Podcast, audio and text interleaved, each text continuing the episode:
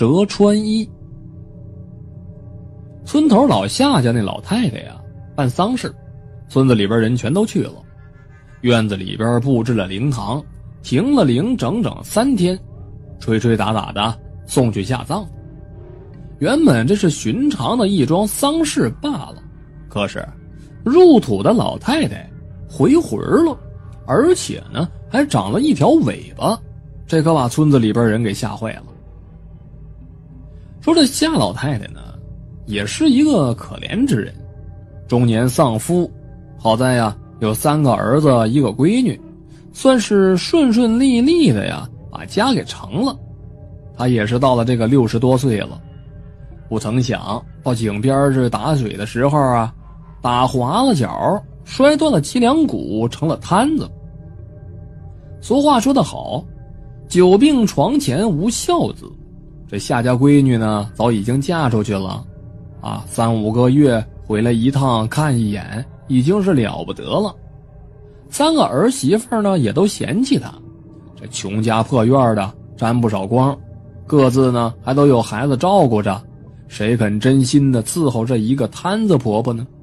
每日的给些汤水，饿不死啊，就算是仁至义尽了。可是夏家这三个儿子，那可真是好样的。轮流着给老娘是擦背倒尿，村子里边啊都说这夏老太太是没白养他们一场，这都是孝顺的好孩子。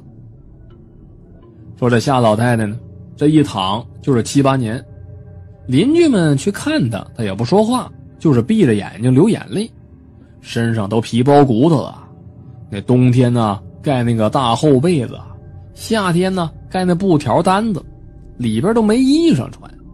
这也是没办法的事三个儿子粗手粗脚的，那哪能照顾的那么仔细呀？村里呢和这夏老太太一个辈分的老人呢，也都是叹气，说呢，这活着也是遭罪，不是吗？因此，这夏老太太终于是入了关了，村子里边的人呢，也都跟着松了一口气，帮着老夏家把这事情给操办了。那个时候啊，天气冷了，这夏老太太呢，啊里外穿上了十来件的寿衣。当地讲究的就是老人寿衣件数越多，说明呢这儿女越孝顺，家里边的人呢越有福气。村子里边人都羡慕着呢。可是夏老太太这头七呀还没过呢，村子里边就闹起了鬼了。开始的时候，夏家老三最小的儿子嚷嚷着出来了。小孙子啊啊，五岁多，夜里边说啥也不肯在家里边睡觉了，说奶奶呀就趴在房梁上看他呢，他害怕。他爹娘呢也被吓得够呛，捂着嘴不让他喊。到了第二天、第三天的夜里，夏老大和夏老二家也出了事儿了。孩子们都说呀，夜里边的房梁上咔嚓咔嚓的直响，奶奶就趴在那个房梁上。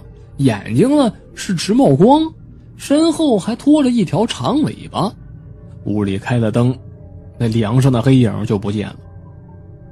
夏家三兄弟是异口同声的说着：“没这回事说孩子们呢年纪小，发了噩梦了。可是呢，这到底是不是梦？他一家说了不算。夏家的堂兄夏达闹起来了，因为他家梁上也出了动静了。恍惚的，真见到那夏老太太呀，攀着房梁。早起屋地上有一堆的木屑子，拿梯子爬上去看，那屋大梁上竟然被啃掉了一大块。那房梁要是断了，那全家老小不都得被砸死吗？因此，夏达去找这三兄弟了，让这堂兄弟家赔他们家房梁。兄弟四个呢，还吵起来了。夏达一看这要钱要不出来了，一气之下对着院子里边那看热闹的人啊就说了真话。